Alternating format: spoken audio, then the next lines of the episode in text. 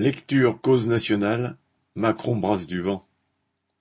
En déplacement en Picardie le dix-sept juin dernier, Macron a fait des phrases sur la République citation, qui donne toutes ses chances à la jeunesse? Fin de citation.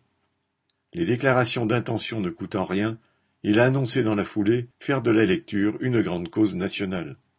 Le lendemain, interrogé par un journaliste de France Info, Nathalie Arthaud remarquait citation, Macron va-t-il embaucher des professeurs pour pouvoir dédoubler toutes les classes de primaire? Est-ce qu'il va embaucher des professeurs pour qu'enfin ceux qui sont en maladie soient remplacés? Non. Est-ce qu'il va embaucher des adultes pour accompagner les élèves en situation de handicap? Non plus.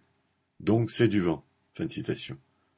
Pour agrémenter la brise des paroles présidentielles, l'acteur Fabrice Lucchini, qui accompagnait Macron, a récité des fables de La Fontaine.